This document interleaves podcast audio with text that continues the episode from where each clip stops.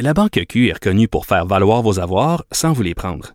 Mais quand vous pensez à votre premier compte bancaire, tu sais, dans le temps à l'école, vous faisiez vos dépôts avec vos scènes dans la petite enveloppe. Hmm, C'était bien beau.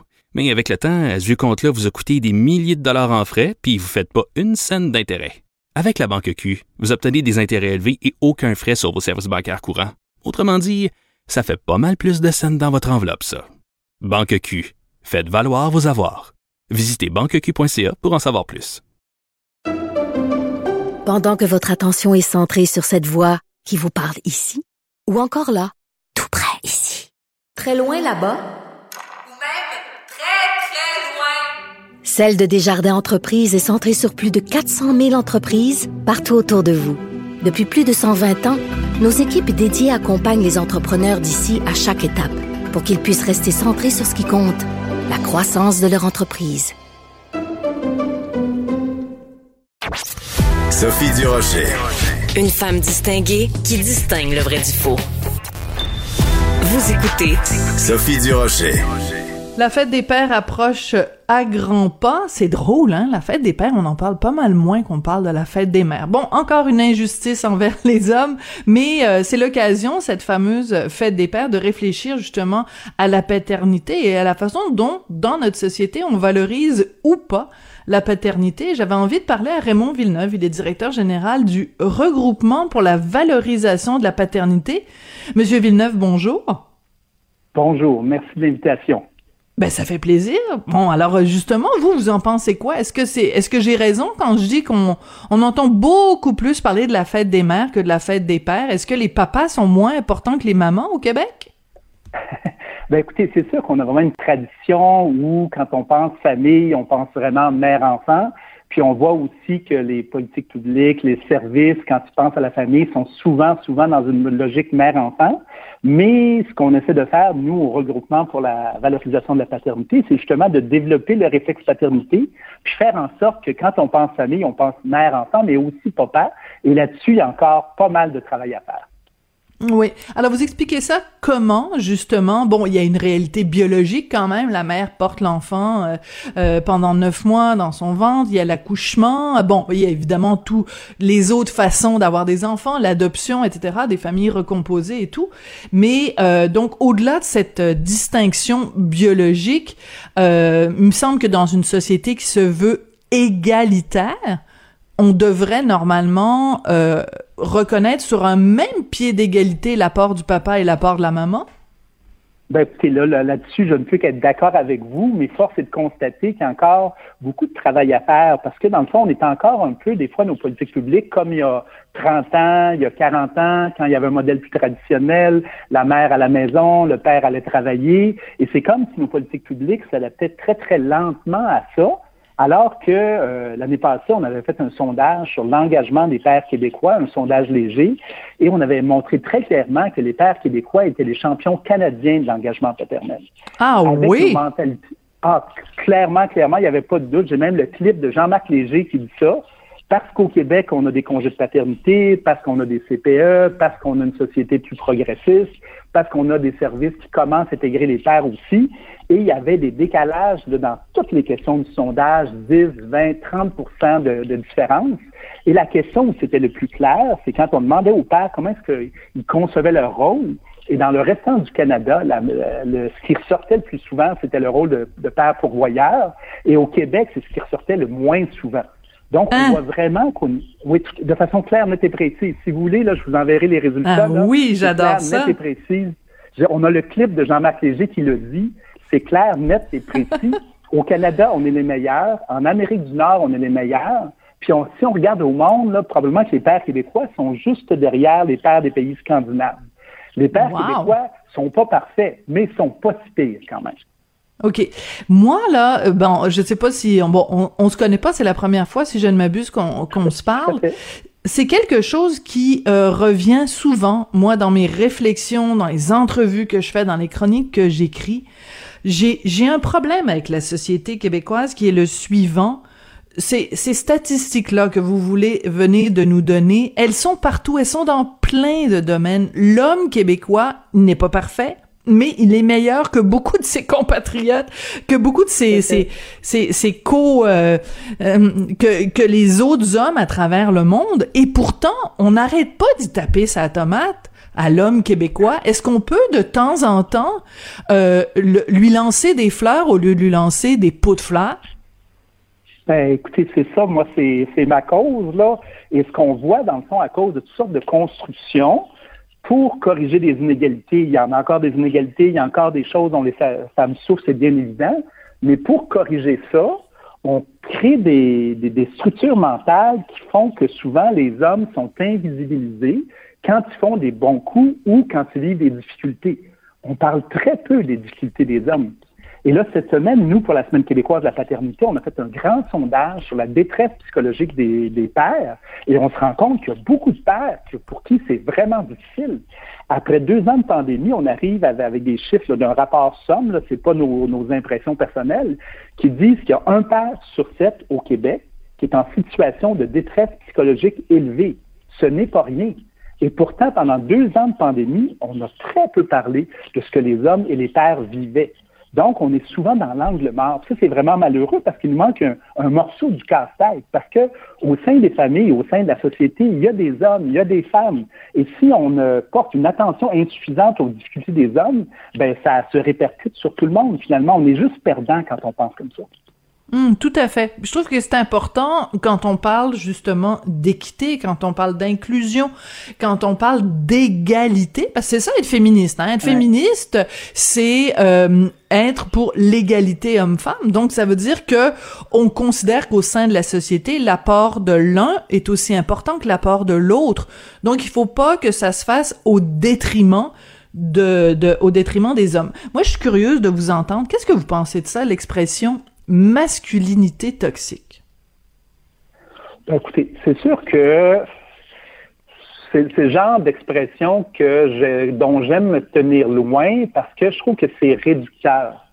Oui, évidemment, il y a certains hommes, dans les cas de violence euh, conjugale, de violence sexuelle, qui ont des comportements toxiques, mais de dire que c'est comme si, quand on prend ces mots-là, c'est comme si l'ensemble de la masculinité, l'ensemble du masculin était toxique et ça laisse pas de place ou peu de place à la masculinité positive, au papa engagé et tout ça. Et comme on entend beaucoup, beaucoup ces expressions-là et on n'entend pas la, voix des pères, la voix des hommes qui contribuent positivement, on n'entend pas leurs difficultés, on n'entend pas leurs souffrances, ça fait que c'est comme si ça saturait l'espace public et on ne voit plus que ça. Alors mm. qu'on sait que dans, dans n'importe quelle société, il y a du noir, il y a du blanc, il y a du gris, il y a un paquet de réalités et on simplifie les choses. Et souvent, ces concepts-là qui peuvent être un peu idéologiques, ils simplifient les choses et souvent ils font vraiment, puis moi je le vois dans mon métier, qui ça fait qu'on apporte une attention insuffisante à certains enjeux sociaux qui touchent les hommes. Euh, puis il y a des enjeux qui touchent majoritairement les hommes, comme euh, l'itinérance il y a davantage d'hommes itinérants que de femmes itinérantes, mais on parle très peu maintenant des hommes itinérants à cause de ces, constructions-là. Et je trouve que c'est malheureux, ça nuit à tout le monde, ça ne fait pas avancer à ce niveau-là. Hmm. Ben, vous avez entièrement raison et moi je me fais euh, un plaisir, un honneur et même un devoir de donner justement la parole à des gens comme vous et parlons justement de cette euh, détresse hmm. dont vous nous avez parlé. Je reviens à ce sondage que je trouve extrêmement intéressant. C'est la raison première, première pour laquelle je voulais vous parler euh, aujourd'hui, Monsieur Villeneuve. Donc quand on dit ce sondage somme de après deux ans de pandémie, 13% des pères québécois qui ont des enfants de 0 à 18 ans sont en situation de détresse psychologique. Euh, c'est quoi les facteurs qui mènent à cette détresse-là? Ben écoutez, ce qu'on voit, c'est premièrement, il y a certaines catégories de pères qui sont plus en détresse que d'autres. Le 13% c'est pour l'ensemble des pères. Et ce qu'on voit de façon très nette, c'est que euh, si on a des pères euh, qui sont immigrants, des pères qui parlent pas la langue de la majorité, des pères qui ont subi de la violence familiale dans l'enfance, des pères qui vivent seuls, des pères qui ont vécu une séparation récente et des pères qui sont défavorisés euh, socio-économiquement, on voit que pour chacune de ces catégories-là, ben, le taux il monte. Ainsi, les pères qui ont moins de 35 000 par année, ben, leur détresse psychologique, c'est 29 donc, 29% des pères du sondage qui avaient donc euh, un revenu de 35 000 et, moins sont en situation de détresse psychologique. C'est presque un sur trois. Donc, c'est vraiment, vraiment beaucoup de pères. Et on voit, dans le fond, une des grandes, euh, un des grands messages du sondage, c'est que, dans le fond, c'est le cumul des vulnérabilités pour les pères, pour les mères, pour les enfants qui fait que c'est plus dur. C'est logique. Là. Si vous, on marche, on s'en va en promenade, puis on a une roche dans son sac, c'est pesant. Si j'en ai deux, si j'en ai trois, si j'en ai quatre, si j'en ai cinq, mais c'est plus lourd et c'est plus pesant. Et les hommes, comme les femmes, comme les enfants, peuvent avoir des fois plusieurs vulnérabilités. Puis là, à ce moment-là, c'est sûr que la vie va être plus difficile. Là. Si tu viens de te séparer, tu n'as pas d'argent, tu parles pas la langue, tu n'as pas de réseau social, c'est sûr que tu, vas, ça va être beaucoup plus difficile pour toi. Là. Fait que je pense que ça, cette réflexion-là de fond, c'est qu'il y a des facteurs, il y a des conditions objectives qui font en sorte que les hommes comme les femmes peuvent vivre des grandes difficultés. Et euh, on le sait maintenant, on est dans une période où les gens sont euh, les gens sont stressés, les gens sont anxieux. Euh, la façon dont on aborde nos enjeux sociaux fait que c'est vraiment c'est difficile pour beaucoup beaucoup de monde. Les gens sont vraiment tendus, tendus, tendus. Et ça, les hommes aussi le vivent ces réalités-là. Mm-hmm. Euh, c'est très important ce que vous venez de nous dire et j'aime beaucoup l'image parce qu'elle est très forte et elle est très, euh, elle, elle, parle haut et fort cette image-là des, des roches dans, dans le sac à dos. Euh, Je vais la retenir si vous le permettez. Je vous payerai des droits d'auteur euh, à chaque fois que je vais l'utiliser. Euh, pour la raison pour laquelle évidemment on parle de cette de cette paternité là et des défis, c'est évidemment bon parce que la fête des pères euh, s'en vient, mais c'est aussi parce que un, un papa qui est euh, plus vulnérable, qui est en détresse, est moins capable de bien prendre soin des enfants. Et euh, vous vous souvenez cette phrase euh, père manquant, fils manqué, là, je sais pas, c'est un livre en tout cas qui a marqué toute une toute une génération. Oui, de Monsieur Corneau, euh, feu euh, Guy Corneau. Hmm. Est-ce qu'on pourrait dire de la même façon père en détresse, enfant en détresse? Est-ce qu'on peut faire un lien aussi aussi clair, Monsieur Villeneuve? Ben, c'est sûr que l'expérience humaine est complexe, c'est pas des mathématiques. Hein. Il y a des enfants qui vivent des enfances très difficiles puis qui s'en sortent bien. Euh, il faut faire attention parce que l'humain est quand même souvent résilient et il peut rebondir. Mais c'est sûr que c'est plus difficile. C'est sûr si quand on était petit, écoutez, un autre, un autre truc vraiment intéressant dans le sondage, on voit que une des choses qui accroît le plus la détresse psychologique des pères, c'est le fait d'avoir subi de la violence dans l'enfance. Hmm. Et ça, ce n'est pas rien. Là, nos chiffres sont très, très, très importants. 20% des 2000 pères nous disent avoir subi de la violence physique sévère dans l'enfance et 9% disent avoir euh, subi des agressions sexuelles.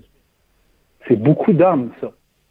Hein, c'est vraiment des chiffres absolument énormes. Alors, c'est sûr que ça laisse des stigmates, ça laisse des difficultés. Par contre, moi, je suis un optimiste. Puis quand on travaille auprès des familles, on n'a pas le choix d'être optimiste, de dire qu'il faut agir. Et c'est ça le, sens de notre campagne de cette semaine. Notre papa a-tu besoin d'aide? Donc, on dit, il faut poser la question, il faut répondre, et quand on a besoin, il faut y aller. Parce qu'effectivement, plus on attend, plus les conséquences peuvent être euh, importantes à ce niveau-là. Un autre facteur qui est sorti oui, allez-y, Monsieur c'est toute la question de la relation avec l'autre parent. C'est sûr que ça, ça joue énormément sur le stress, sur l'anxiété et la détresse. Et on voit, là, c'est un des facteurs les plus importants quand la relation avec l'autre parent, qu'on soit ensemble ou séparés, est pas bonne, c'est un des facteurs principaux qui accroissent la détresse euh, des hommes. C'est hmm. certainement la même chose pour les femmes aussi. Donc, c'est sûr que quand tu es en conflit avec ta conjointe ou avec ton ex, ça n'aide pas à te sentir bien dans ta peau. C'est certain. Oui. Et, et, je suis contente et je suis très euh, euh, rassurée de voir aussi quand vous dites et c'est sûrement vrai aussi de l'autre côté, bien sûr, ça l'est. Le seul problème, c'est que dans la société où on est dans les médias tout le temps, quand il y a une relation conflictuelle entre euh, deux partenaires, on va accorder quasiment toute notre euh, euh, attention à la femme qui subit une tension quand il y a des mauvais rapports avec avec l'autre parent et si cette réalité-là, elle existe, ben c'est sûr que ça, prend deux personnes pour danser le tango. Comment ça se fait qu'on s'intéresse juste à la femme qui danse le tango et pas et pas au gars?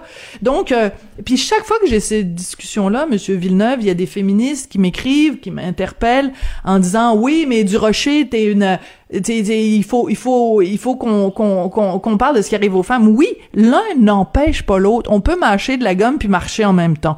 On peut s'intéresser à la détresse des hommes, s'intéresser à, à, à, ce que vivent les hommes. Vous avez donné des chiffres, par exemple, sur euh, les abus sexuels. On peut parler de ça. Ça nous empêche pas de parler aussi des femmes qui ont été victimes d'abus sexuels. Mais ce que je déplore et ce que manifestement vous déplorez aussi, c'est qu'on n'en parle pas que quand un gars vit une relation difficile avec sa conjointe ou son ex-conjointe, que on balaye ça sous le tapis en disant ah ben t'es un gars, euh, tu sais va, va prendre une marche puis ça va aller mieux après. Non, il faut en parler, c'est important.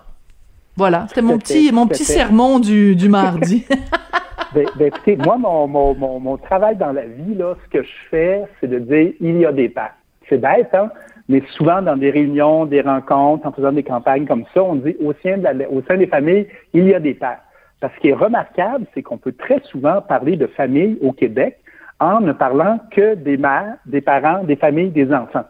Le mot père, même souvent, est rendu comme difficile à prononcer parce que toujours quelqu'un qui va nous dire qu'il ne faut pas dire le mot père, alors que moi, je suis vraiment dans le principe de l'inclusion, puis l'inclusion, c'est d'inclure tout le monde les pères, les mères, les conjoints de même sexe, les familles homoparentales, les parents qui ne hmm. s'identifient pas ni à un genre, ni à un autre, ni à un autre. Mais si on veut nommer tout le monde, il faut nommer tout le monde. On peut pas dire on nomme tout le monde puis pas les pères.